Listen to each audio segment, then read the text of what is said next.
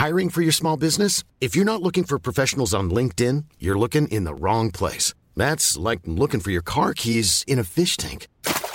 LinkedIn helps you hire professionals you can't find anywhere else, even those who aren't actively searching for a new job but might be open to the perfect role. In a given month, over 70% of LinkedIn users don't even visit other leading job sites. So start looking in the right place. With LinkedIn, you can hire professionals like a professional. Post your free job on linkedin.com slash people today. 19h, bonsoir à tous, je suis ravie de vous retrouver. Ça va bientôt être le début de Face à l'info, mais avant cela, le journal avec Jeanne Cancard.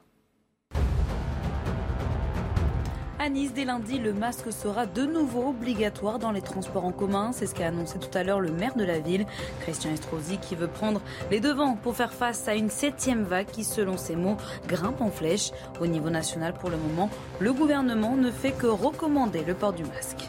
En Ukraine, à Sloviansk, dans l'est du pays, les civils sont appelés à évacuer cette ville bombardée par les Russes qui représente leur prochain objectif dans leur plan de conquête totale du bassin du Donbass. Sur place, reste actuellement 23 000 habitants, a déclaré le maire, contre 110 000 avant le début du conflit.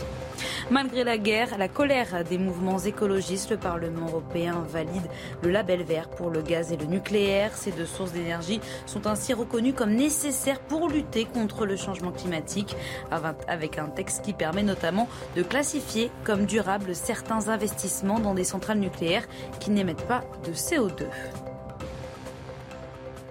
Au sommaire de Face à l'info, aujourd'hui, que se passe-t-il du côté de la France insoumise? Les méthodes du parti sont remises en cause et même dénoncées par certains de ses membres. Mathieu Bocoté, vous nous éclairerez sur ce sujet.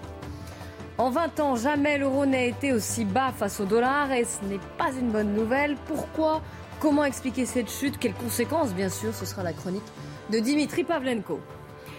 Lundi, un SDF nigérian en situation irrégulière s'est rebellé de manière violente contre des policiers qui tentaient de l'évacuer. C'était Gare de Lyon. L'occasion pour vous, Charlotte Dornelas, de revenir sur la question de ces migrants entrés illégalement en France. 6 juillet 1809, Napoléon semble dominer l'Europe, mais la situation se détériore. L'Espagne fait couler le sang, l'Autriche cherche l'affrontement. Et cet affrontement, il aura lieu à Wagram, près de Vienne. Une bataille gagnée, mais bien difficilement. Marc Menant nous racontera. Pour la première fois, la France a rapatrié 16 femmes et leurs enfants qui étaient auparavant détenus dans des camps de prisonniers djihadistes en Syrie, donc depuis la chute de l'organisation État islamique. Pourquoi ce changement de doctrine? Ce sera la chronique de Mathieu Boccoté. C'est parti pour Face à l'info, on est pendant une heure ensemble.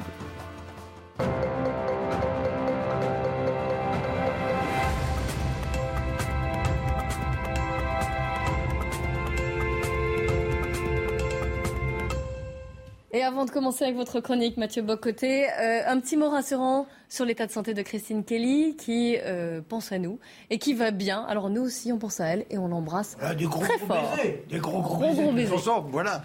Elle va bien. Elle a subi une petite opération, mais tout s'est bien passé. Voilà, quelques mots rassurants. Et je suis sûre que vous vous associez tous. Évidemment. Ah bon. Bah, bien sûr. Ils sont discrets, mais mes baisers étaient tellement forts, c'était des. Marc embrasse pour nous tous. Voilà. Oh, C'est le. C'est le spécialiste. Allez, on est dans chose, euh, d'autres choses d'ailleurs, euh, aussi sérieuses mais politiques cette fois. Depuis hier, Tahabou a fait de nouveau, j'allais dire, parler de lui. Sur Twitter, il a publié une longue lettre, six pages, qui euh, nous permet en fait d'en savoir plus, de jeter un œil en tout cas sur la culture politique au sein de la France insoumise. Et vous voulez euh, revenir sur cette lettre dans, dans votre première éditorial et aller jusqu'aux méthodes finalement qui sont euh, utilisées au sein de la France insoumise. Les méthodes et la culture, en fait, de la France insoumise. Parce que cette lettre est tout à fait révélatrice de toute une série de choses qui dépassent le cas Tahabouaf, euh, dont l'intérêt est limité. Mais c'est une porte d'entrée pour comprendre un univers qui n'est pas celui du commun des mortels. C'est une, je dirais, c'est une porte ouverte vers un autre monde que le nôtre. Et c'est possible d'y aller. C'est comme le monde Stranger Things, mais version la France insoumise. Alors, On y oui, oui, oui, c'est exactement ça. savoir à, qui il manque les dents. Mais quoi qu'il en soit, donc, on, se pointe et on commence à, regarder. C'est une lettre où d'abord et avant tout, on s'en souvient pour, pour l'histoire, Tabouaf voulait être candidat pour la France insoumise et euh, finalement, euh, candidat controversé, sulfureux, hein? on connaît tout, nauséabond peut-être même. Et là, ça crée des, de véritables, euh, une forme de tornade médiatique et il finit par se retirer en disant j'ai été la cible d'une campagne de diffamation telle que je me retire. Donc on comprend qu'il se retire parce qu'il aurait été la cible justement des forces réactionnaires du système. Et là, quelques jours après, on s'en souvient aussi, on apprend qu'il a été dégommé, qu'il n'a pas pu se présenter. Pour quelle raison? Parce qu'il aurait des comportements sexuels inadéquats. Je ne reviens pas sur le détail parce qu'on ne connaît pas le détail justement de ses comportements, sinon qu'ils sont inadéquats et qu'il a été dénoncé. Alors là, que se passe-t-il? Il eh ben, y, a un côté, imaginez une espèce de musique de, de film étrange, un mélange de films de mafia mais de films du KGB.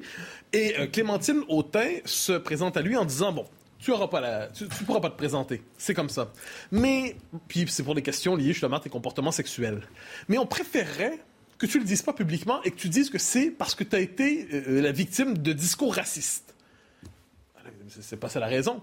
Euh, j'ai peut-être été la cible d'eux, mais c'est pas pour ça que je me présente pas, c'est parce que c'est à cause de ces, accusations. Donc, Clémentine Autain l'invite explicitement, ouvertement, à mentir. C'est quand même euh, culotté. Je précise, soit dit en passant, que Mathilde Panot, qui appartenait, euh, qui participait à la réunion et qui était interviewée ce matin par Apolline de Malherbe, on, on on lui demande, bon, mais est-ce que c'est vrai ça? Et là, c'est une scène assez étonnante, une forme de, scène de torture médiatique. C'est-à-dire, Pauline de Malherbe lui pose une question, est-ce que c'est vrai? Et l'autre esquive. Est-ce que c'est vrai? Elle fait du cha-cha-cha. On lui pose une autre question, elle se met à courir un peu plus loin. Et là, quand on l'attrape, est-ce que c'est vrai? Est-ce que oui ou non, cette scène a eu lieu? Est-ce que euh, Clémentine Autain a dit, ne dis pas la vraie raison, dis cette fausse raison? Elle est bien obligée de dire que c'est à peu près vrai. Donc, c'est un histoire d'aveu. Et d'ailleurs, on aura noté que Clémentine Autain, qui a commenté euh, la France insoumise a commenté la lettre de Tabouaf, ne conteste pas. Il dit oui, il y a du vrai, il y a du faux, mais n'explique pas là où, il, est le faux. Donc c'est tout à fait fascinant de voir cette scène. Ensuite, quand on lit la lettre de Tabouaf, il y a quelque chose de fascinant, et je pense qu'on entre dans la part la plus intéressante, étrangement, de cette controverse sur la culture politique, sur la psychologie politique de la France insoumise. Tabouaf nous explique, eh ben, je ne sais pas exactement quelles sont les accusations qui me concernent, mais je sais que je dois dégager à cause de ça. Pourrais-je au moins savoir pour quelle raison on me dégage? Pourrais-je savoir de quoi je suis accusé? Réponse de la France insoumise, non. Euh, vous ne pouvez pas, parce que les dénonciatrices préfèrent, je crois comprendre qu'elles sont deux, préfèrent que ça demeure anonyme. Préfèrent que ça demeure anonyme.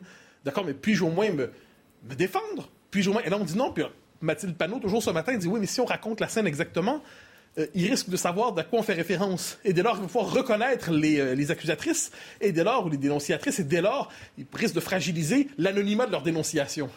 Mais c'est exceptionnel comme système de justice. C'est la dénonciation autoréférentielle. Alors, il y a, ce moment-là, donc là, il est, prisonnier dans cette situation. Il ne peut pas savoir c'est qui. J'ajoute, ah oui, parce que c'est formidable, Mathilde Panot nous dit, nous dit que si... Euh, les, les, femmes en question ne voulaient pas que ça soit rendu public, pour ne pas que ça rajoute au discours raciste contre Tabouaf.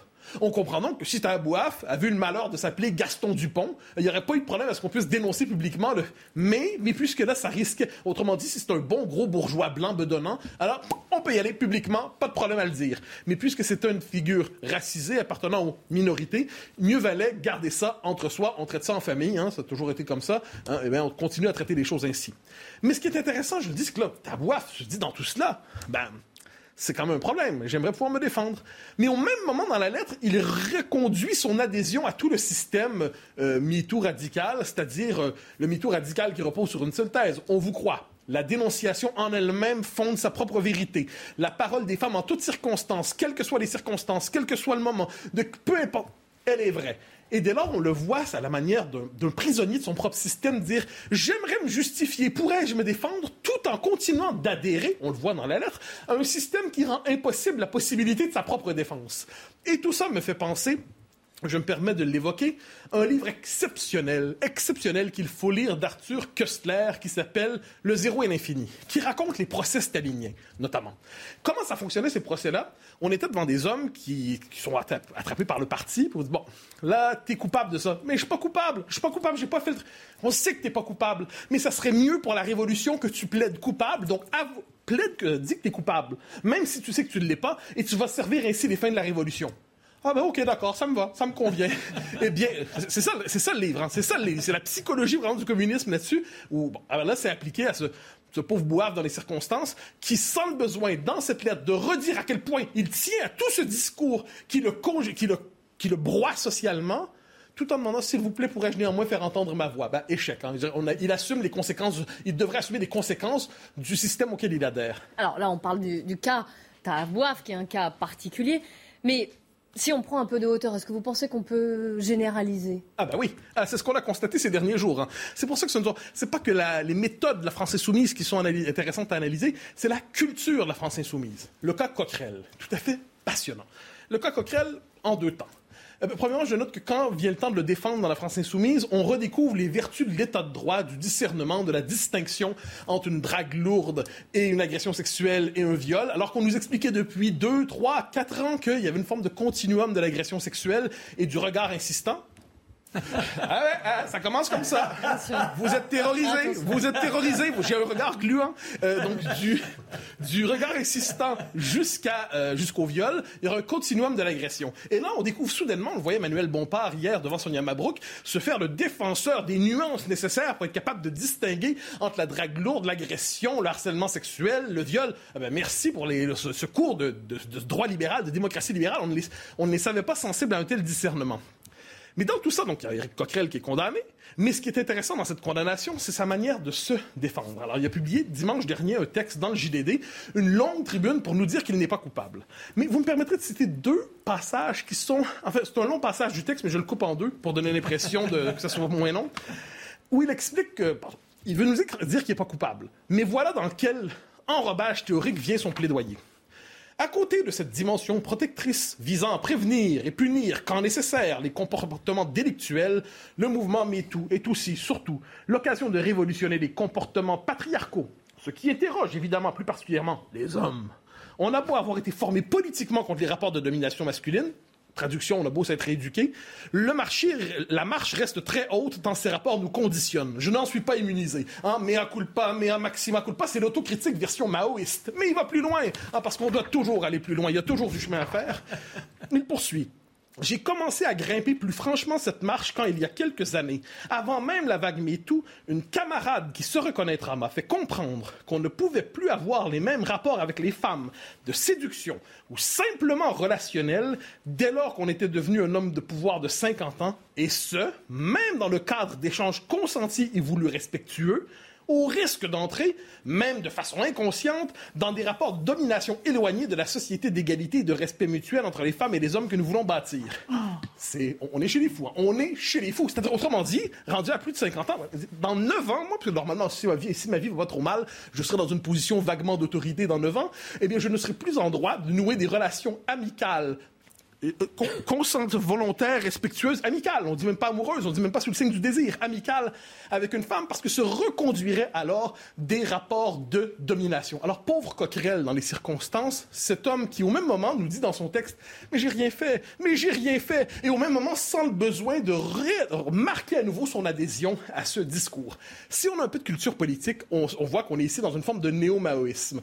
Le maoïsme, il hein, faut le voir dans les années 60-70, fonctionnait beaucoup avec des cercles d'autocritique. Et là, chacun était là, puis confessait sa participation à la société bourgeoise, confessait ses biais de classe, confessait à quel point il n'était pas encore assez converti justement à la pureté révolutionnaire. Hein. La révolution, c'est une révélation. On est transformé, on est décomposé, on est reconstruit, et on, on est déconstruit, on renaît illuminé par la révélation. Eh de la même manière, désormais, il faut critiquer ses privilèges de son privilège blanc, son privilège de classe, son privilège d'hétérosexuel, d'homme cisgenre. Et donc, c'est l'autocritique permanente. Franchement, c'est un monde parallèle. La référence à Stranger Things ne me semble pas exagérée. Quelle est la réaction, euh, pour l'instant, en tout cas, de la France insoumise? Eh ben, face à cette controverse Il y en a plusieurs, vous l'avez ben, dit. Alors, on est justement, on est à mi-chemin entre le, le déni, c'est-à-dire euh, tout ça ne vous concerne pas, et puis l'accusation, c'est-à-dire ceux qui nous attaquent en fait font le jeu de l'extrême droite, l'extrême droite comme d'habitude. Et ce qui est intéressant, cela dit, vous remarquerez, on reproche souvent à l'Église catholique hein, quand il y avait un prêtre qui était euh, qui avait le père met main, appelons-le comme ça, selon la formule, la formule ancienne, le père met main, quand on l'attrapait, on disait on va le placer ailleurs, mais on gère ça dans l'église, on va quand même pas exposer ça aux autres mortels. Eh bien, la France insoumise fonctionne de la même manière avec son observatoire, comité, euh, colloque, machin, des violences sexistes et sexuelles. C'est un comité fermé et on va gérer ça en famille, on va gérer ça dans l'entre-soi, on va gérer ça entre nous. Ça ne concerne pas les autres et sous prétexte d'avoir un système de justice accéléré tenant compte des besoins des femmes, dans les faits, on crée un système de justice parallèle qui répond aux exigences du parti par le parti pour le parti. Et au revoir les autres, ne vous mêlez pas de ce qui vous regarde pas. Ce parti est formidable. selon vous. selon vous on va, on va parler de politique, on va continuer de parler de politique euh, juste après le rappel des titres, il est 19h15 avec Jeanne Cancard. Face à la grève et à la colère des cheminots, la direction de la SNCF accorde une augmentation médiane de 3,1% à ses salariés, selon les syndicats UNSA et Sudrail. Ce mercredi, les départs en vacances étaient perturbés par de nombreuses annulations de trains en raison de ce mouvement de grève pour réclamer des hausses de salaire. C'est un air de déjà-vu en Chine, en plein rebond épidémique. Le pays reconfine des millions d'habitants, en particulier à Shanghai, un mois après la levée d'un long confinement strict qui avait duré plus de huit semaines. À New York, un squelette très rare de dinosaure va bientôt être vendu aux enchères. Il s'agit d'une espèce cousin du T-Rex et qui a vécu il y a plus de 77 millions d'années. Le spécimen de près de 3 mètres de hauteur et de près de 7 mètres de long, découvert en 2018 dans l'état du Montana, est estimé entre 5 et 8 millions de dollars. Quelques mots de politique, je le disais quand même, parce qu'il y a eu le discours de politique générale d'Elisabeth Borne euh, tout à l'heure, cet après-midi à l'Assemblée nationale, et puis une grande séance avec d'autres discours aussi. On va y revenir. Un mot, vos réactions, qu'en avez-vous pensé de ce discours? Je commence avec vous, Mathieu. alors, il y a des orientations qui sont fixées, il y a quelques formules fortes qui témoignent du fait que ce sera un gouvernement d'action, mais je confesse, je confesse, c'est très personnel là-dessus ce type de discours politique qui, à la fois, veut dire quelque chose, mais dit peu de choses, nous amène à décrocher de la vie publique. C'est-à-dire, il manque d'une manière ou de l'autre une orientation, un, discours, un, cap clairement établi. Donc, c'est mille orientations, mille mesures, c'est toute une série de signaux qui sont envoyés. On peine néanmoins à voir, ce qui ne veut pas dire qu'il n'y a pas de vision. C'est l'exercice peut-être qui veut ça aussi, c'est un discours de politique euh, bah, générale où elle détaille les, bah, justement les réformes. Inversement, probablement qu'un discours de politique générale aurait pour fonction de fixer une orientation pour un quinquennat. À tout le moins, ce sont les attentes euh, spontanées envers un tel discours. Et là, c'est la part manquante. Comme je dis, ce, n'est pas une femme sans talent. Euh, elle a des hommes et des femmes de talent dans son, dans son conseil des ministres, sans le moindre doute. Mais on parlait hier du macronisme épuisé en début de mandat. Il est difficile de sortir de cette impression pour l'instant. Peut-être nous surprendra-t-elle, hein, c'est tout à fait possible. Mais pour l'instant, on a l'impression que le macronisme, qui a cinq ans était une épopée, est aujourd'hui ramené vraiment à son noyau sociologique et peine à en sortir. Un catalogue de mesures. Oui, bon, on peut dire ça ici. Ah oui, ah, moi, moi, ce que j'ai retenu, c'est qu'il bah, y avait un vrai effet catalogue. Je l'ai trouvé quand même courageuse parce que quand même en face à elle, le, le, spectacle était en face, hein, dans les travées, hein, ça c'est clair. Mais en revanche, cri, on va dire. Mais moi, ce que j'ai, ça a manqué de souffle politique parce qu'en réalité, euh, moi, j'ai retenu, euh, il y avait des punchlines qui étaient écrites à l'avance, il y avait des formules bâtir ensemble, l'heure n'est pas à nous compter, mais à nous parler, etc. Et puis après, le catalogue de radicalité écologique, la République de l'égalité des chances, une école des fondamentaux, voilà. C'est un discours qui est taillé pour les médias, pour la reprise, pour les gens qui n'écouteront pas le discours, en fait. C'est ça qui est dramatique, en fait. C'est qu'elle sait qu'on ne va pas l'écouter, ou même, euh, moi je l'ai fait, je l'ai écouté de bout en bout, euh, d'une oreille distraite, en réalité. Et le vrai spectacle, la vraie politique, elle est venue après, quand Marine Le Pen a pris la parole, quand Mathilde euh, Panot a pris la parole. Et c'est là qu'en fait, on a vu se jouer le drame de la vie politique française. C'est que les deux principales forces d'opposition ont envoyé le message très clair que il n'y aurait pas d'entente possible. Ces gens-là ne vont pas se parler. Ces gens-là vont s'affronter, se débiner, se détruire mutuellement. Et euh, moi, ce matin, je lis dans le Figaro euh, un, élu de la France Insoumise, son nom n'est pas donné, mais qui dit ce que veulent les Français, c'est une opposition en bloc à Emmanuel Macron. Voilà. Et euh, alors, on pense qu'on veut de la politique d'Emmanuel Macron, mais c'est quand même tragique pour le pays. On vit des heures tragiques, des choses extrêmement compliquées. L'essentiel est ailleurs, et nous ne, et nous ne regardons pas. Rapidement, oui, en fait, sur, effectivement, sur le discours décomposé en petites phrases qui sont là pour, en fait, pour être reprises dans les titres, euh, des, titres des, des, des, chaînes info. On doit être capable de le retenir en cinq ou six phrases. Ensuite, ensuite, si les temps, le temps n'est plus venu de se compter, mais de se parler, euh, je devine qu'elle voudra parler aussi aux deux clans d'infréquentables qui fréquentent la même assemblée qu'elle, et pas simplement dans, dans, la discrétion de la buvette de l'Assemblée nationale. il faudrait lui demander, elle ne veut pas parler au RN ou à LFI, d'accord? À quelles conditions voudrait-elle leur parler? C'est la question qu'il faut lancer. À quelles conditions ces gens deviendront-ils parlables? Et elle l'a fait quand elle dit je veux être une bâtisseuse de majorité de compromis. Le problème, c'est que la veille, on en a parlé hier. Vous avez Gérald Darmanin qui dit je, dis, je distingue les adversaires des ennemis et, les ennemis. Et l'essentiel du travail sur le, maintenant la feuille de route, parce qu'on a malgré tout une feuille de route, va être fait par les ministres un par un demain dans les matinales des radios. Et vous voyez, c'est ça le problème, c'est que il n'y a, pas ce souffle politique qu'on attend d'une première ministre où on aurait aimé à, tout avoir, un programme détaillé et une vision, et on a eu un programme, une ébauche de programme, et on n'a pas eu de vision. On en vient à l'économie Dimitri, le temps presse. Et euh, je n'aimerais pas vous priver de quelques précieuses minutes. Alors, de sacrées turbulences finalement hier sur les marchés. Le baril de pétrole a perdu près de 10%. Il est passé sous la barre symbolique des 100 dollars.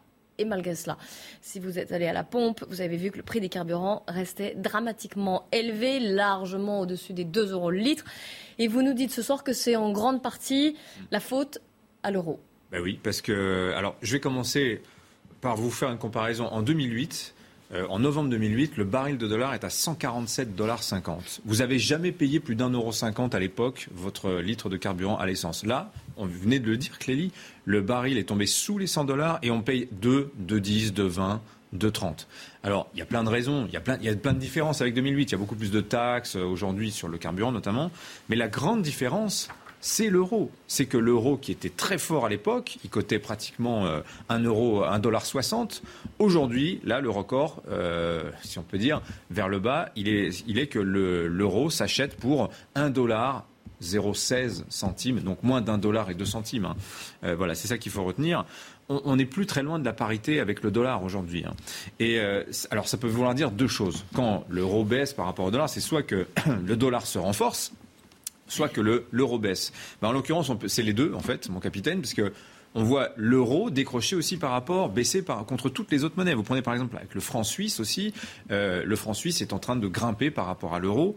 Euh, un franc suisse vaut plus qu'un euro aujourd'hui. Ça n'est pas arrivé depuis, depuis longtemps. Et il se trouve que depuis un mois, on observe ça sur les marchés. Les grands fonds spéculatifs, les hedge funds comme on dit, euh, vendent l'euro à tour de bras depuis un mois. Alors dans des proportions moindres que ce qu'on a pu voir aux pires heures de la vie de l'euro, 2012, 2015, où là vraiment on s'est dit la zone euro allait éclater, c'est dans des proportions moindres, mais quand même, euh, on, est sur aujourd'hui l'euro euh, se déprécie parce que bah, vous avez dans les, marchés internationaux, on n'en veut plus, on n'en veut plus. Alors, et c'est pas une bonne nouvelle parce qu'en ces temps d'inflation, en fait, c'est la double peine parce que ça renchérit le coût de tout ce que l'on importe depuis ce qu'on appelle la zone dollar, depuis là où on commerce en dollars. Et qu'est-ce qui s'achète essentiellement en dollars? Qu'est-ce qui s'achète uniquement en dollars? Bah, je vous le donne en mille, c'est l'énergie, c'est le pétrole, c'est le gaz. Rappelez-vous, hein, Vladimir Poutine qui voulait se faire payer en roubles avec pour des contrats qui sont réglés en dollars. Euh, c'est le transport international, c'est toutes les matières minérales, etc. Bref, tout ce qui coûte très cher en ce moment. Donc tout ce qui coûte très cher en ce moment, on avait un euro fort euh, qui faisait office de bouclier monétaire, qui effaçait l'inflation. Eh ben, on a perdu cette protection. Et alors, euh, l'économiste Philippe Wechter dans Le Monde cet après-midi nous dit que la facture pétrolière elle s'est alourdie de 10%, pratiquement 8% depuis le début de l'année, juste à cause de l'euro faible. L'inflation, vous avez un point d'inflation qui est dû uniquement au fait que l'euro aujourd'hui se rapproche euh, euh, du dollar. Alors, on a beaucoup reproché par le passé à l'euro d'être trop fort. On disait c'est compliqué, ça empêche Airbus de bien vendre ses avions parce que l'euro étant fort, les avions étaient chers, ça a abîmé la compétitivité de nos entreprises. Mais il faut reconnaître quand même que l'euro, c'était une arme géopolitique pour l'Europe. Ça permettait, comme ça, d'encaisser les, chocs d'inflation de manière facile. Eh bien, on a perdu ça. Nous sommes nus face à l'inflation, en partie à cause de la faiblesse de l'euro. Qu'est-ce, qui se passe exactement, en fait? Qu'est-ce qui... Expliquez-nous derrière ce qui se joue? Alors, on pourrait se dire, une monnaie, c'est normal, aujourd'hui on est sur des monnaies flottantes, c'est normal qu'elle varie d'une par rapport à l'autre, mais c'est inquiétant. Pourquoi? Parce que derrière cette baisse de l'euro, vous avez une crise de confiance à l'égard de l'Europe. Les raisons, elles sont assez nombreuses. On est en première ligne face à la Russie. Il y a quand même un risque de guerre qui est là, euh, théorique hein, bien sûr, mais quand même qui n'est pas nul. Nous n'avons pas de défense européenne, nous n'avons pas de politique énergétique commune en Europe on importe pratiquement l'intégralité de nos hydrocarbures. Grande différence avec les États-Unis. Hein. Ils font leur pétrole, ils font leur gaz, etc. Euh, et personne ne sait ce qui se passe si demain Moscou décide de fermer le robinet du gaz. Ah, ça, personne ne le sait. On comptait sur le gaz naturel liquéfié américain. On est en train de construire un terminal au large du Havre pour ça. Ah oui, mais alors, chose dont on n'a absolument pas parlé, en Louisiane, il y a un mois, le principal terminal exportateur de gaz naturel liquéfié pour l'Europe, il a brûlé. Il a brûlé. Donc le plan B, le gaz naturel liquéfié, bah là, pour un temps, bah, ça ne va pas marcher. Euh, chose qui, quand même, aussi euh, devrait nous alerter, dont on n'a pas beaucoup parlé. Les Allemands, il y a deux semaines, ont activé la phase 2 de leur plan d'urgence gazier. Ça veut dire, on va faire des économies. la suite, là, c'est le rationnement. Le même jour, Elisabeth Borne nous dit qu'il faut faire 10% d'économie d'énergie en deux ans. Alors, pour vous donner une idée, depuis 20 ans, on baisse notre consommation d'énergie à raison de 0,3% par an. C'est-à-dire que ce que Elisabeth Borne veut qu'on fasse en deux ans, au rythme actuel, il nous faudrait 30 ans. 30 ans. Vous voyez un petit peu quand même l'effort qui nous attend là dans, les, années à venir. Et puis il faut rappeler aussi que l'euro, l'essentiel de sa force, il la trouve où? Mais En Allemagne. Et le modèle économique allemand, c'est quoi? C'est beaucoup d'exportations industrielles grâce à une énergie bon marché. Et ben, tout ça vole en éclats. L'Allemagne vient de nous dire hier qu'elle a enregistré son premier déficit commercial depuis 1991, depuis 30 ans. Vous voyez, le risque de récession, là, il est en train de prendre, forme. Et la récession, c'est quoi? Ben, C'est pas de croissance. Alors, c'est moins d'inflation parce qu'on consomme moins, donc euh, au moins une bonne nouvelle. Mais c'est aussi le chômage c'est moins d'impôts qui rentrent dans les caisses de l'État, mais aussi plus de dépenses sociales de la part de l'État, qui est déjà extrêmement endetté. La Cour des comptes nous a dit quelque chose mardi, personne n'en a parlé non plus. C'est incroyable. C'est incroyable. ce que je vais vous dire, les recettes de l'État l'an dernier, donc les impôts, n'ont couvert que, n'ont couvert que 60% des dépenses publiques. 60%. C'est-à-dire que tout le reste, on est allé l'emprunter sur les marchés. Alors ça marche bien. Aujourd'hui, on nous prête parce que la France inspire confiance. Mais qu'est-ce qui se passe demain si cette confiance, qui est à l'origine même de la baisse de l'euro, s'étiole complètement? Vous voyez, donc on est face à un mur économique qui est potentiellement destructeur. Moi, j'aurais bien aimé qu'Elisabeth Borne, en parle cet après-midi à l'Assemblée nationale. Pour boucler la boucle. Merci beaucoup, Dimitri Pavlenko. On va marquer juste une courte pause, très courte, puis on vous retrouve après avec les chroniques, notamment de Charlotte Dornelas, Marc Menant et euh, le deuxième édito de Mathieu Boccoté. Restez bien avec nous sur CNews. 9h30, la suite de Face à l'info. on va déjà faire un point sur l'actualité avec Jeanne Cancard. Après la grève des trains, la pagaille dans les aéroports ce week-end, les syndicats du groupe Aéroport de Paris maintiennent leur préavis sur les journées de vendredi, samedi et dimanche. Ils réclament notamment une revalorisation générale de 6% des salaires. Face à la flambée de la variole du singe, le patron de l'Organisation mondiale de la santé partage son inquiétude. Il a aussi annoncé convoquer le comité d'urgence qui doit l'aider à juger de la gravité de la situation. Dans 58 pays, au total, plus de 6000 cas ont été déclarés. La variole du singe se manifeste par des symptômes grippaux et des éruptions cutanées et guérit généralement d'elle-même après deux ou trois semaines. Les prix du pétrole continuent leur déclin et passent sous la barre des 100 dollars. Les deux références du brut ont connu hier leur plus forte baisse quotidienne depuis le mois de mars au moment de l'annonce d'un embargo américain sur le pétrole russe. Alors Charlotte, vous revenez sur ce qui s'est passé lundi. Gare de Lyon, un Nigérian a blessé un policier. Il s'est rebellé en, fait. Et euh, ce même homme avait déjà été interpellé en mai Garde de l'Est cette fois et il menaçait plusieurs personnes. Que sait-on de la situation exactement? Qu'est-ce qui s'est passé? En quoi elle vous intéresse plus particulièrement? Alors, bah, elle m'intéresse parce que on pourrait prendre plusieurs exemples. Hein. J'ai regardé ces derniers jours. Alors, euh, le, 1er euh, juillet, c'était à Bordeaux. On a un Afghan en situation irrégulière qui attaque au couteau. Euh, l'expulsion est rendue impossible. Pourquoi? Parce qu'on ne peut pas expulser vers l'Afghanistan, qui est aujourd'hui en état de guerre. Donc il attaque au couteau en France, posant lui-même un geste de guerre, on pourrait dire, mais on ne peut pas l'expulser. La deuxième chose, à Lille, alors là c'était le 2 juillet, on a un Libyen qui se dit lui-même Libyen de 17 ans, donc mineur isolé, euh, qui attaque au couteau également, un gamin de 15 ans qui est aujourd'hui dans un état grave à l'hôpital, l'expulsion est impossible. Pourquoi? Parce qu'il se déclare mineur et qu'en l'absence de preuves, c'est à l'État français de prouver qu'il ne l'est pas. Euh, le 3 juillet, au Sable d'Olonne, un Algérien euh, qui a été condamné cette fois-ci pour la séquestration de deux jeunes femmes qu'il a récupérées un matin dans sa camionnette, etc. Il est condamné, il est en situation irrégulière, il n'a pas les moyens de prouver qu'il peut être là. En revanche, il a un contrat de travail. L'expulsion devient dans ces cas-là difficile, surtout si vous avez euh, par hasard euh, des enfants, par exemple, avec une Française qui arrive très régulièrement. Donc j'aurais pu prendre tous ces exemples-là. Ce qui m'intéresse là-dedans, c'est à la fois le nombre, là j'ai fait exprès de vous en citer trois, dans lesquels l'expulsion est rendue impossible par les dérogations, on va dire, à la possibilité de l'expulsion. Euh, c'est des attaques au couteau, c'est quand même des choses assez sérieuses. Là, en, l'occurrence, dans, l'exemple que vous preniez, c'est donc un Nigérian qui a eu un problème en mai, il a été condamné immédiatement à la sortie, il a été réinterpellé euh, au mois de juin euh, à la suite de, de à la suite de laquelle on a prononcé une obligation de quitter le territoire français que vous connaissez maintenant désormais par cœur. Et il y a quelques jours, il a été à nouveau arrêté. Euh, il a été à nouveau arrêté et on apprend dans la foulée qu'il y a deux demandes d'asile qui avaient été faites, notamment un recours devant la Cour nationale du droit d'asile, c'est-à-dire en appel. Toutes ont été rejetées et cet homme est encore là. Donc, alors, on pourrait multiplier les exemples. Je pense qu'on pourrait en trouver 10 par jour. Mais simplement, euh, j'essaie de m'attarder sur des exemples significatifs pour pas lâcher euh, le sujet, parce que on a quand même une tendance à parler du sujet. Je ne sais pas pourquoi tout le monde s'enflamme pendant une semaine. On parle des OQTF pendant une semaine au mois de février, puis après tout le reste de l'année, on a l'impression que le problème est réglé. Ça n'est évidemment pas le cas. Euh, les chiffres parlent d'eux-mêmes. Hein, pour parler juste sur ce sujet, avant la pandémie, enfin l'épidémie de Covid, on avait 15 à 20 des obligations de quitter le territoire français qui étaient bien exécutées. Sachant que Juste une petite précision là-dessus. Euh, une, une, OQTF peut être exécutée à partir du moment où, par exemple, prenons l'exemple d'un Nigérian qui est rentré par l'Italie. Là, en l'occurrence, notre Nigérien nous dit lui-même qu'il est passé par la Libye, puis ensuite il est arrivé en Italie, puis il a rejoint la France. Il dit ça, lui, en garde à vue. Je n'ai pas été vérifié, mais c'est ce qu'il dit, lui.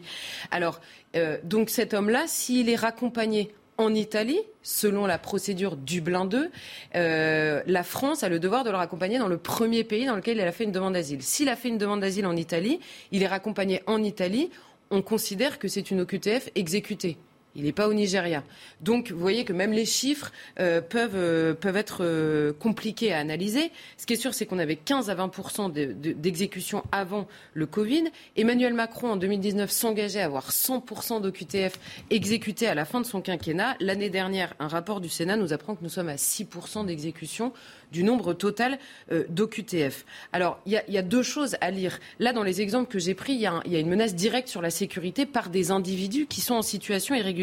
Mais le premier scandale, c'est quand même une OQTF est prononcée, puisque être clandestin n'est plus un délit. C'est toujours prononcé à l'occasion d'un délit ou d'un crime commis. Donc, à partir du moment où la France par la loi qui a été votée par les représentants du peuple, par la loi dit à quelqu'un vous n'avez pas le droit de rester ici, le premier scandale, il est simplement par la seule présence de ces personnes encore en France, quels que soient les actes qu'ils aient commis ou pas. Et évidemment, le scandale s'ajoute au scandale quand vous avez, je reprends euh, ces exemples-là, un gamin de 15 ans ou euh, un père de famille ou une mère de famille ou une grand-mère ou un orphelin, peu importe, euh, qui est attaqué au couteau dans la rue par quelqu'un qui aurait dû ne pas être ici pour ces deux raisons. C'est important parce qu'on a souvent tendance à, s'attarder sur des profils de gens dangereux. C'est évidemment encore plus scandaleux, mais des gens même pas dangereux à qui la France a signifié sa volonté de les voir partir devraient être partis. Mais on a aussi en France des principes, des engagements à défendre les droits de l'homme. Oui, alors c'est évidemment toujours au nom des droits de l'homme, d'ailleurs que les procédures n'aboutissent pas, euh, etc. Sauf que euh, il faut être clair, qu'est-ce qu'un parce qu'ils sont jamais définis et les droits de l'homme ne sont systématiquement vus que comme des droits, on s'attarde sur les droits de l'homme que comme des droits de la défense, c'est-à-dire des droits de l'agresseur contre sa victime, qui est elle aussi un homme ou une femme, en l'occurrence un homme avec un grand H, et donc qui a aussi le droit d'être protégé, c'est même le premier euh, peut-être qui devrait compter, ou les droits de l'homme sont évoqués pour prendre la défense d'un étranger contre, en l'occurrence, la France et la, capacité de la France à gérer sa politique migratoire. Donc alors, quel est le droit de l'homme le plus important, euh, puisque tous ces droits existent dans la Déclaration euh, des droits de l'homme, et ça c'est évidemment une question qui n'est jamais posée. Alors si les droits de l'homme sont évoqués pour empêcher, euh, euh, au fil de la procédure, pour empêcher l'expulsion euh, d'étrangers indésirés ou d'étrangers même dangereux. Alors ça veut dire, si on retourne la question, que arriver, vivre en France est un droit de l'homme. Alors il faut le dire comme ça, je ne suis pas sûre que les Français soient tout à fait prêts à rajouter la ligne dans, le, dans le, la charte. Et d'ailleurs, quand on voit qu'en 2011, la clandestinité, la clandestinité pardon, le fait d'être en situation irrégulière n'est plus un délit, on se dit ça va évidemment dans le sens de dire finalement c'est un droit de l'homme de pouvoir être et demeurer en France puisque ça n'est plus considéré comme un délit. Alors dans la lecture, ce qui est, intéressant à mon avis, c'est de voir pourquoi est-ce que je dis il y, a, quasiment une volonté d'en faire un droit de l'homme, de pouvoir euh, habiter ici. Pourquoi? C'est dans, dans, dans l'état d'esprit, on va dire, des lectures des cours suprêmes, les fameuses. Un, il y a une complexité une complexification même permanente de cette procédure d'expulsion, dont j'ai parlé des milliers de fois. Mais donc on rajoute en permanence des droits à la défense, c'est-à-dire à, l'étranger, contre l'État français qui lui demande euh, de partir. Ça, c'est dans un sens, on casse toujours les procédures dans le même sens.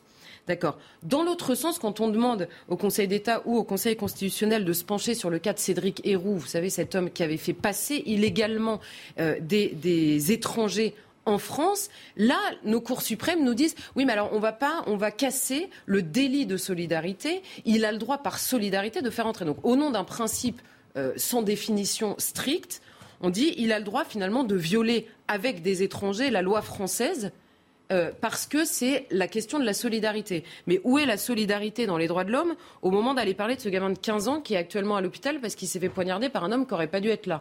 Là, par contre, on n'a pas d'interprétation de la solidarité dans ce sens-là.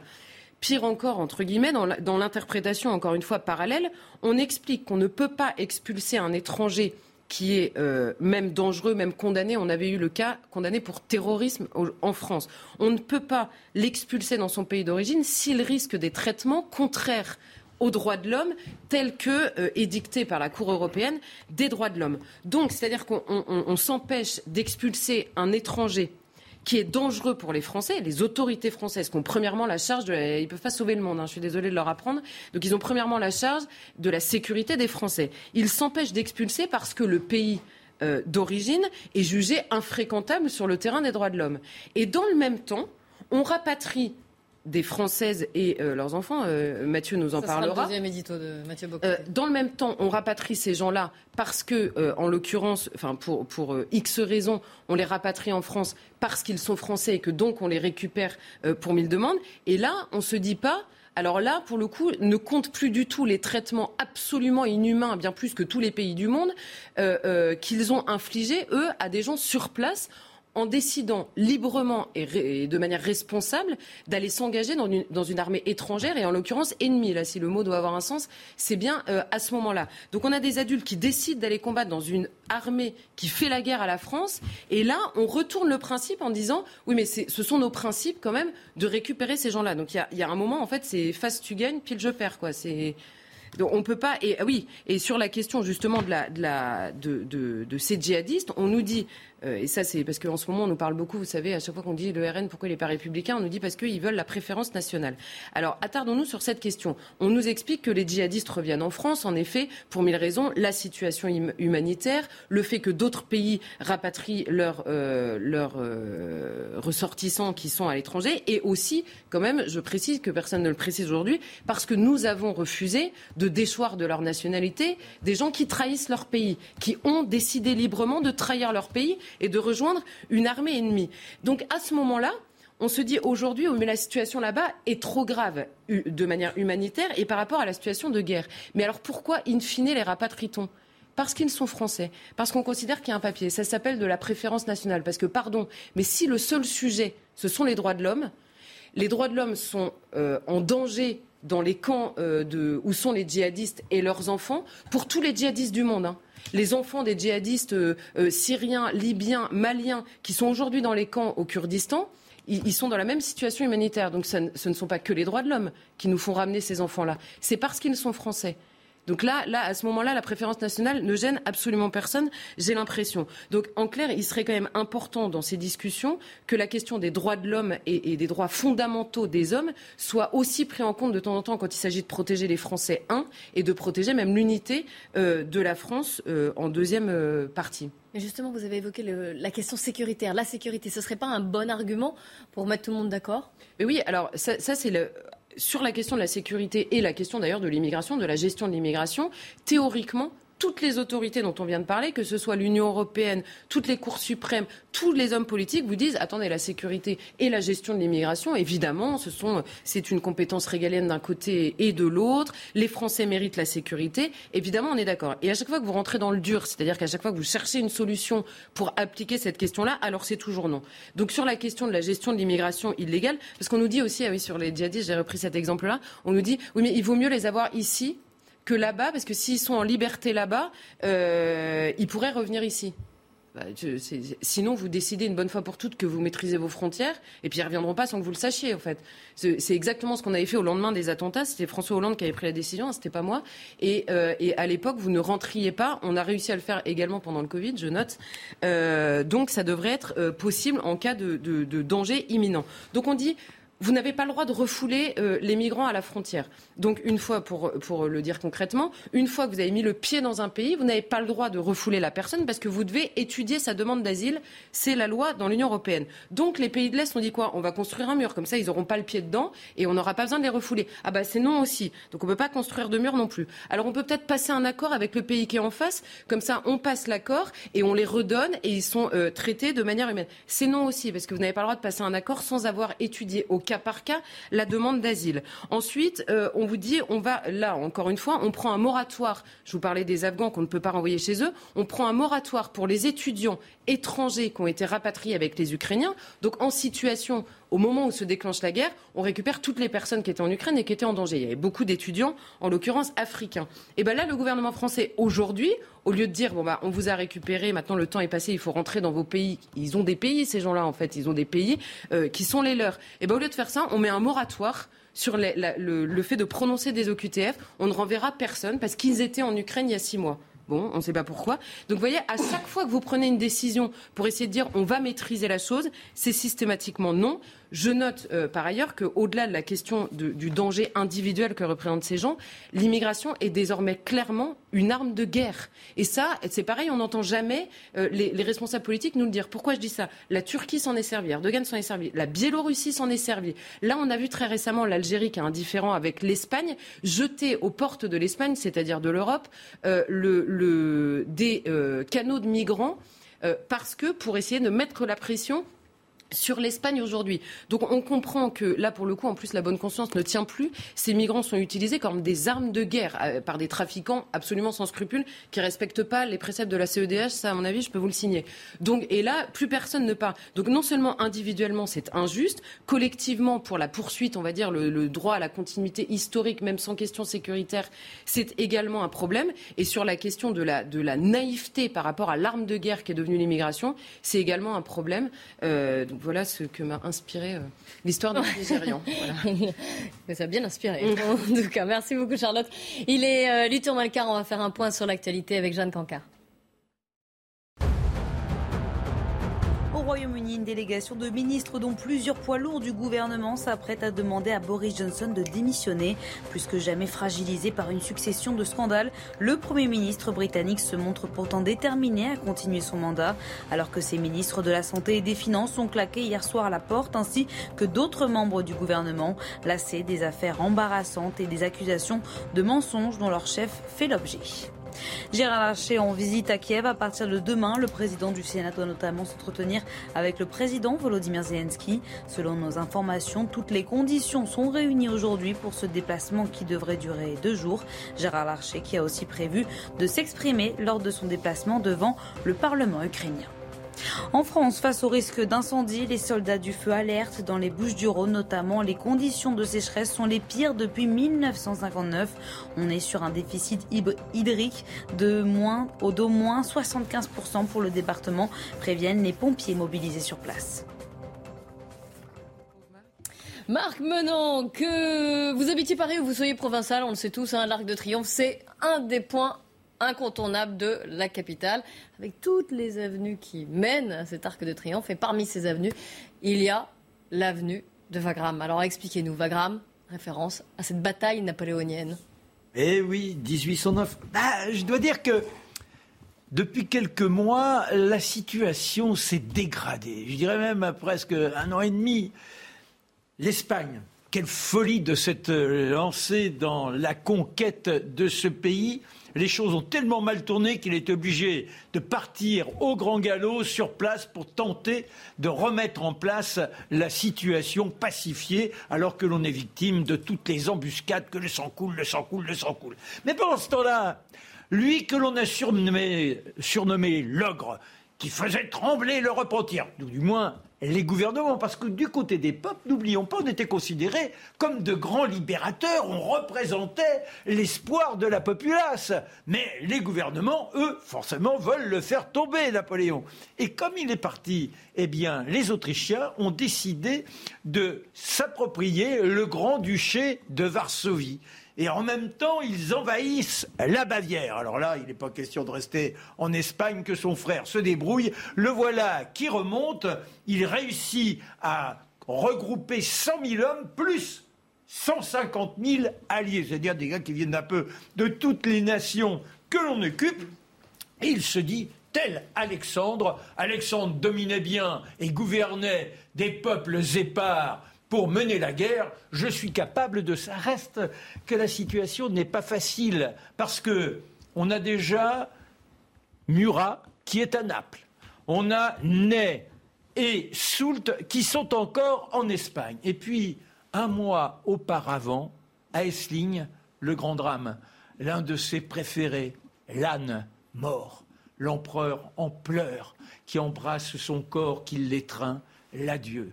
Et pour autant, là, il va falloir affronter les uns et les autres dans des conditions extrêmement rigoureuses. Le temps était plutôt contrariant durant tout le mois de juin. Il est sur l'île de Lebo, juste à la sortie de Vienne. Et les Autrichiens, habituellement, c'était sa tactique. On surprenait, on fonçait, et hop les uns et les autres étaient encerclés et on avait emporté la victoire. Reste, maintenant je vous l'ai dit, il ne fait plus trembler et il n'est plus capable de ces fulgurances. Néanmoins, il demande à Davout de contourner pour briser l'ensemble des forces qui sont face à eux.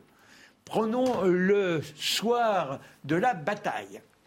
Il a demandé à ce qu'on installe cet homme. Parce que, là encore, cet homme n'est plus le vigoureux qui conquérait l'Italie, il s'est un peu embourgeoisé, ce n'est pas un bon cavalier. Vous savez, il monte euh, avec les jambes pendantes de chaque côté. Il ne peut pas être sur des étriers, c'est comme quand il faisait du poney en Corse. Bref, il est comme ça, il se tient comme il peut, il prend plutôt des petits chevaux, même s'ils sont fougueux. Comme ça, quand il chute, il tombe de moins haut. Et puis, il a une blessure à Rastigone. Eh oui, à Rastigone. et il a été blessé au pied. Toujours est-il qu'il a fait dresser ses tentes. Il y en a une, la plus spacieuse. Il y a carrément une chambre. Il y a euh, son bureau.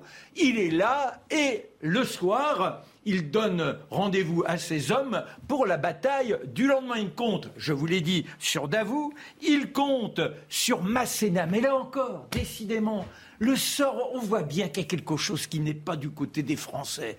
Masséna, un fougueux. Masséna, c'est cassé la, jambe, il souffre énormément, simplement d'une chute de cheval. Et voilà qu'il est obligé de faire le front avec, euh, dans une voiture. Vous imaginez comment c'est facile, il va d'un point à l'autre. Et lui, il a son cheval. Alors, il en a un qu'il aime beaucoup. Il l'appellera Vagram pour bien montrer que la bataille était du côté des Français, même si elle est difficilement gagnée. C'est un cheval, quand il le voit, le cheval, il tape des sabots avant et lui vient apposer une grosse bise sur le museau. On a l'impression que le cheval se pâme. C'est un homme qui a là une telle complicité avec l'animal qu'il le fera porter avec lui, d'abord à l'île d'Elbe et puis après à Sainte-Hélène. Voilà la connivence. Alors bon, on attaque, on part, et c'est un grondement épouvantable. La canarde des Autrichiens, les Français qui sont fauchés. On a Bernadotte, lui, il mène des Saxons. Et Bernadotte, là encore, d'un courage inouï, arrive à mener une percée. Mais je vous l'ai dit, l'armée française, elle est constituée de différentes nations. Il y a les Italiens ils voient les Saxons devant eux, mais ils n'ont pas bien compris, les Italiens. Ils confondent la tenue des Saxons comme étant celle des Autrichiens. Et voilà qui canarde le propre camp français. Bernadotte, que fait-il ils, décident le repli. Les Italiens sont à moitié écrasés, c'est une panique et la première journée tourne extrêmement mal. il est furieux, Napoléon, vous imaginez c'est Bernadotte le responsable, alors que le pauvre, il n'a pas fait grand-chose, mais il le juge comme un lâche. D'ailleurs, il dit J'aurais dû le fusiller. C'est un individu sinistre, et hop, il est exclu du combat. Il doit regagner Paris. Et le lendemain, il faut faire avec les forces. Il est dans sa tente, une heure du matin, il dort trois heures, quatre heures, hop, on remonte sous le fougueux s'appellera donc Wagram après la bataille. Et là, les circonstances vont finir par tourner du côté des Français. À la fin de la journée, il est tellement épuisé, il n'en peut plus, qu'il voit que le sort est à son avantage. On le voit descendre de sa monture. Il s'allonge dans l'herbe, ça continue forcément, le tintamarre, les canons, les déflagrations, et il est assoupi pendant plus d'une heure et il se redresse. Enfin, il constate qu'effectivement, eh bien, ça a bien tourné. Il envoie un message en disant c'est la déroute chez les Autrichiens, pas du tout. Il se replie tranquillement, tant et si bien qu'ils garderont leur force et quelques jours plus tard, on sera obligé de signer l'armistice. Donc il n'y a pas vraiment de victoire, mais ça fait rien. Il est dans la splendeur. Il y a un autre élément qui va bouleverser son existence. C'est quelques jours plus tard, il apprend que Marie Valeska, la polonaise avec laquelle depuis quelques mois maintenant il entretient des relations frauduleuses, le cœur qui bat, et même s'il a le premier message, il l'adresse à Joséphine en lui disant Je leur ai mis la pâtée, je les ai écrasés, les Autrichiens. Eh bien, il apprend que Marie Valeska est enceinte de ces entreprises furtives. Je dis furtives parce qu'en général, euh, les, jeunes femmes s'ennuient beaucoup et ça ne dure pas longtemps. Bref, donc, toujours est-il que la Marie Valeska est enceinte et c'est la bonne nouvelle. Ça veut dire qu'il n'est pas stérile, contrairement à ce que disait Joséphine. Et Joséphine, qui est son porte-bonheur, eh bien, quelques mois plus tard, il les conduira. Et cette victoire bien difficile, sera pratiquement la dernière, même si durant la campagne de France, il y aura des bons moments. Mais l'ensemble de l'Empire se craquelle, Napoléon s'effondre, restera de Wagram cette fausse victoire et ce cheval qui l'accompagnera jusqu'aux derniers instants. Merci beaucoup, Marc.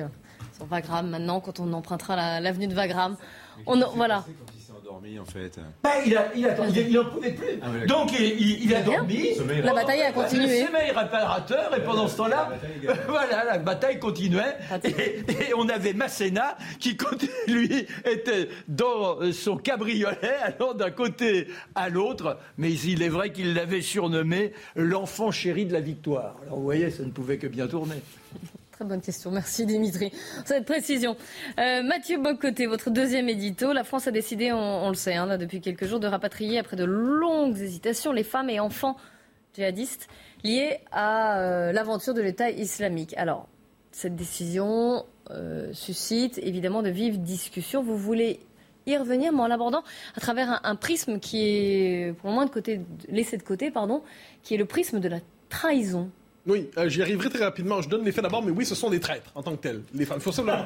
Commençons, ce sont des traîtres. Il n'y a aucune ambiguïté là-dessus. Des collabos. À une autre époque, les collabos, on les traitait sans tendresse. Apparemment, aujourd'hui, les collabos méritent quelques compassions humanitaires. C'est étrange comme point de vue. J'y reviendrai. Je voulais simplement faire une petite amorce. Alors, allons-y avec quelques faits. Donc, ils sont 51. 16 femmes, 30, 35, mais je ne pas trop mauvais en maths, 35 enfants, deux enfants jusqu'à 17 ans par ailleurs. Euh, pourquoi les femmes? Pourquoi les femmes? Parce que pour être capable de rapatrier les enfants, il faut quelquefois y associer les femmes, tout simplement, parce que sans ça, il y aurait dissociation, ce ne serait pas possible. Donc il fallait, pour avoir les enfants, euh, il fallait avoir les femmes. Quelles sont les raisons avancées euh, pour cette espèce de rapatriement? Je reviendrai d'ailleurs sur ce concept de rapatriement. Il me semble inadéquat. Hein, parce que rapatrier, c'est revenir dans sa patrie. Mais quand on est devant des traîtres qui ont renié leur patrie en servant une, armée étrangère et en cherchant à tuer ses, nationaux, est-ce qu'on est encore devant un rapatriement? Enfin, quoi qu'il en soit. Euh, peut-être des demandeurs d'asile. Bon, eux aussi. Euh, alors, quoi qu'il en soit, on est devant deux types d'arguments. L'argument 1, c'est l'argument humanitaire. L'argument humanitaire, c'est-à-dire Là où ils sont enfermés, euh, globalement sous la protection des, euh, des Kurdes, c'est l'enfer, c'est pas possible, les conditions élémentaires de l'existence ne sont pas reconnues. Dès lors, la conscience humanitaire qui est la nôtre devrait nous amener à les rapatrier. c'est la formule. alors, je dis pas que c'est le discours dominant des autorités politiques qui en, tiennent un autre un peu plus nuancé, mais chez euh, figures de la presse de gauche, euh, qui se réfèrent des aux associations humanitaires et je ne sais quel défenseur des droits et ainsi de suite, c'est l'argument utilisé. Donc, en tant que tel, les conditions seraient telles que ce serait contre les droits de l'homme. Ensuite, l'argument sécuritaire. On nous dit, mais l'État islamique est en train de se reconstituer. Il serait tout à fait possible que ces prisonniers, ces femmes soient libérés et elle pourrait dès lors euh, être de nouveau des menaces. Donc pour éviter qu'elles retournent dans la nature et soient de nouveau des menaces, eh bien, rapatrions-les et euh, gardons-les en prison finalement. on précise, hein, lorsqu'ils arrivent en France, ils seront jugés, ils seront euh, tout, le, tout le... Oui, ils ne sont pas en liberté. Non, on les accueille pas en disant oh, cher ami, ça s'est bien passé là-bas hein, Il paraît qu'il y avait du soleil. Euh, alors non, on les accueille sévèrement. Il n'en demeure pas moins qu'il y a cette idée que là, il serait probablement plus dangereux là-bas qu'ici. Bon, ça, ce sont les arguments utilisés. Je reviens sur le concept de rapatriement qui me semble étrange. Le rapatriement, c'est revenir dans sa patrie. Le rapatriement, c'est revenir chez soi. Le rapatriement, c'est revenir en son pays. On est devant des gens, je parle des femmes ici, qui ont rompu, qui ont rompu avec leur pays tout simplement. Alors, il y a une espèce de discours un peu débilitant sous le signe de l'humanitarisme gnangnan, rose bonbon, qui consiste à nous dire, oui, mais ce ne sont pas des djihadistes, on dit c'est des mamans. C'est des mamans. On peut plus, on les imagine avec les couches et puis le berceau, tout ça. Donc, c'est des mamans qu'il faut qu'on va rapatrier, des mamans ou encore des femmes de djihadistes. Non, ce sont des djihadistes, tout simplement. Elles ont décidé de rallier objectivement un État que l'on savait totalitaire, que l'on savait hostile, que l'on savait en guerre, que l'on savait en agression. Et ils ont passé d'un drapeau à un autre. Ils ont passé d'une loyauté à une autre. Et plus encore, c'est pas seulement un État étranger qui se constituait, c'est un État ennemi. Et un État qui se définissait par son rejet de ce qu'est l'Occident en général et la France en particulier. Dès lors, il faut, donc rapatriement, le concept me semble inadéquat. Inadéquat, donc il faut nommer les choses. Et là, je reviens avec mon, euh, mon début d'édito. Mais ce sont des traîtres. Ce sont des traîtres, tout simplement. Il faut cesser d'avoir une espèce de discours anti-politique ou impolitique qui nous rend incapables de nommer les choses. le drame, c'est que notre époque est incapable de penser la trahison. La trahison est devenue un concept qui nous échappe. La trahison, c'est presque un gros mot. C'est un mot qui appartient à l'ancien temps. Or, qu'est-ce que la trahison? La trahison, c'est pas simplement exprimer un désaccord. Il y a la formule soft de la trahison, du genre euh, Ah, cet homme a quitté euh, ce qui reste du Parti socialiste, c'est un traître. Bon, c'est pas de ça dont on parle ici. Le traître n'est pas celui non plus qui s'oppose à un régime en son pays. Par exemple, je ne sais quel monarchiste qui s'opposerait ici aujourd'hui à la République. C'est pas un traître, c'est un désaccord de fond sur le régime. Le traître, c'est celui qui rompt avec non seulement le régime, mais le pays, et qui se retourne contre le pays. Il ne fait pas seulement changer d'allégeance. Il arrive que des hommes, dans leur vie, changent de pays. Ça arrive. Mais il se retourne contre son pays et lui déclare la guerre et remet en question son existence même. Alors, on nous dira peut-être, si tant à la trahison est une question de date. Bon, il y a du vrai là-dedans à l'échelle de l'histoire, c'est-à-dire que si jamais on se retrouvait dans un monde dominé par l'État islamique, où la France serait une espèce de province soumise à l'État islamique, tous ces gens, ces traîtres, seraient présentés probablement comme des, des, guerriers qui avaient anticipé la possibilité de la libération en fait, de la, grande reconquête islamique mondiale. Mais pour l'instant, ce n'est pas le cas. Les vérités politiques sont des vérités relatives. Et nous sommes devant des gens qui, pour les temps qui sont les nôtres, dans les circonstances qui sont les nôtres, ont pris les armes d'une manière ou de l'autre contre leur pays. Je l'ai dit, on pourrait, on pourrait aussi les appeler des collabos. Vous n'avez pas fini Non, j'ai pas fini. Pas du tout, mais on fait juste une Vous petite avez tout à fait raison. Il est 20h tout pile, l'actualité Jeanne Cancard. À l'Assemblée nationale, Elisabeth Borne a tenu son discours de politique générale avant de le présenter devant le Sénat d'ici une heure. La Première ministre qui a appelé les oppositions à, à bâtir ensemble des compromis pour répondre aux défis économiques et qui a aussi mis en garde contre le désordre et l'instabilité tout en défendant le bilan du premier quinquennat d'Emmanuel Macron. British Airways annule plus de 10 000 vols d'ici la fin du mois d'octobre. La compagnie aérienne peine à suivre la reprise du trafic, notamment à cause d'un manque de personnel. British Airways, qui opérait quelques 900 vols quotidiennement avant la crise Covid, a réduit de près de 15% son programme pour la saison estivale.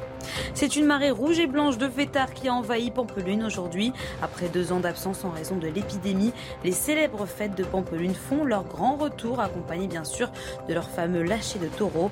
Des fêtes immortalisées en 1926 par Hemingway dans son roman Le soleil se lève aussi. Mathieu Bocoté, vous avez abordé la question des femmes djihadistes, mais la question des enfants alors? Elle, est assurément plus complexe. Euh, la, figure de l'enfant, je dirais dans nos sociétés, mais en soi, c'est la figure virginale, c'est la figure de l'innocence, c'est la figure qu'on veut protéger. Et spontanément, notre élan nous dit, bon, d'accord pour les enfants. Mais c'est plus complexe. Notre collègue Sonia Mabrouk a écrit un roman sur cette question, Dans son cœur sommeille la vengeance, euh, ouais, c'est bien ça la vengeance, où elle s'intéressait à ce qu'on appelle les lionceaux du califat. Autrement dit, les enfants dont nous parlons, est-ce que ce sont de jeunes enfants qui gambadent dans les, euh, bon, je dirais pas les, les territoires euh, tout à fait verts et heureux de la Syrie ou d'autres pays semblables? Non. Je crois que c'est pas le cas, oui. C'est, on est devant des jeunes qui ont été essentiellement des enfants, jusqu'à 17 ans, qui ont été endoctrinés, qui ont euh, connu un lavage de cerveau, qui ont connu des horreurs extrêmes, extrêmes, extrêmes, et qui, quelquefois, ont commis aussi de telles horreurs. Donc, il ne s'agit pas ici de rapatrier, puis on comprend la difficulté de la décision, parce qu'en dernière instance, on a toujours ce rappel de la conscience qui dit, mais ce sont des enfants. Mais les enfants dont nous parlons sont des enfants qui, comme je dis, sont de peuvent se présenter comme de, futures petites bombes. C'est-à-dire le, travail de reprogrammation idéologique a été tel que transplanté en France, rien ne dit, et c'est l'inquiétude de plusieurs gens des services, c'est l'inquiétude de plusieurs personnes qui sont tout à fait compétentes. Est-ce qu'on rapatrie ici des, des, éléments qui, tôt ou tard, pourraient, euh, pourraient exploser? Appelons ça une réserve légitime lorsqu'on aborde cette question. Ça ne veut pas dire ensuite qu'on doit euh, parler de la même manière des enfants qu'on parle des femmes. Dans les, hum, évidemment, les, nul enfant n'est responsable des crimes de ses parents. Nous le savons et c'est un, rappel nécessaire. Tous n'ont pas été entraînés aussi au combat. Non, non, mais cela dit, ils ont été, ils ont été élevés dans un environnement qui ne, je dirais, qui ne pousse pas une socialisation républicaine. C'est comme ça qu'on dit, je pense, en France. Euh, et, le fait est que, imaginons simplement qu'on transpose ces enfants, on les ramène ici, le, les, procédés d'intégration pour être capable, pour être capable de les amener en société, de les faire en sorte qu'ils puissent évoluer en société. Est-ce qu'on accepterait dans telle ou telle école euh, de recevoir, ben oui, vous allez recevoir le petit X qui, euh, il y a deux ans, était euh, dans les camps de l'État islamique. oui, bon, il a un peu participé à ça malgré lui, mais c'était pas de sa faute. je ne suis pas certain que tous les parents seraient tout à fait heureux d'avoir, en compagnie de leurs enfants, cet enfant rapatrié. Alors, je ne dis pas encore une fois qu'il faut trancher avec la même sévérité que pour les femmes. Vous aurez compris qu'en la matière, ma position était claire. Euh, non, je pense que pour les enfants, c'est vraiment la logique du cas par cas. Le cas par cas. Or, or ce qu'on apprend, c'est que le, gouvernement veut rompre avec la logique du cas par cas, ce qui rend les choses assez compliquées. Mais qu'est-ce qu'il faut faire, justement? Qu'est-ce que vous préconisez, vous? Bah, j'aurais pas changé de doctrine. J'aurais pas changé de doctrine. La vous doctrine, les aurez, vous les la doctrine du cas par cas me semble la doctrine la plus adéquate, me semble la plus intelligente, me semble la plus adaptée aux circonstances. Parce que la question de la sécurité du pays, en elle-même, ça fait aussi partie des droits de l'homme, c'est-à-dire le droit des Français de ne pas se retrouver. Parce que ceux qui, qui reviennent, quand si on pense aux femmes pendant un instant, euh, reviennent peut-être euh, en se disant ah ben j'ai plus envie de tuer des gens, d'accord, ou de participer à je ne sais quel carnage, mais ils ont été endoctrinés aussi. Et on ramène des éléments qui, auront peut-être renoncé à la violence, mais, très, mais, probablement pas à l'islam radical. Alors, devant tout cela, moi, je regrette simplement, euh, j'aimerais dire du bien d'une idée qu'a eu François Hollande. Il avait pensé à la déchéance de nationalité pour les traîtres. Je me désole simplement qu'il n'ait pas été jusqu'au bout de son idée. Merci beaucoup et merci à, tous les quatre pour ce soir. On se retrouve évidemment demain dès 19h pour Face à l'info. Dans un instant, c'est Pascal Pro et ses invités. Ce sera l'heure des pros 2. Je vous souhaite une très belle soirée sur CNews. Hi, I'm Daniel, founder of Pretty Litter. Did you know cats tend to hide symptoms of sickness and pain? I learned this the hard way after losing my cat, Gingy. So I created Pretty Litter, a health monitoring litter that helps detect early signs of illness by changing colors, saving you money and potentially your cat's life. Pretty Litter is veterinarian developed, and it's the easiest way to keep tabs on your fur baby's health right at home. Go to prettylitter.com and use code ACAST for 20% off your first order and a free cat toy. Terms and conditions apply. See site for details.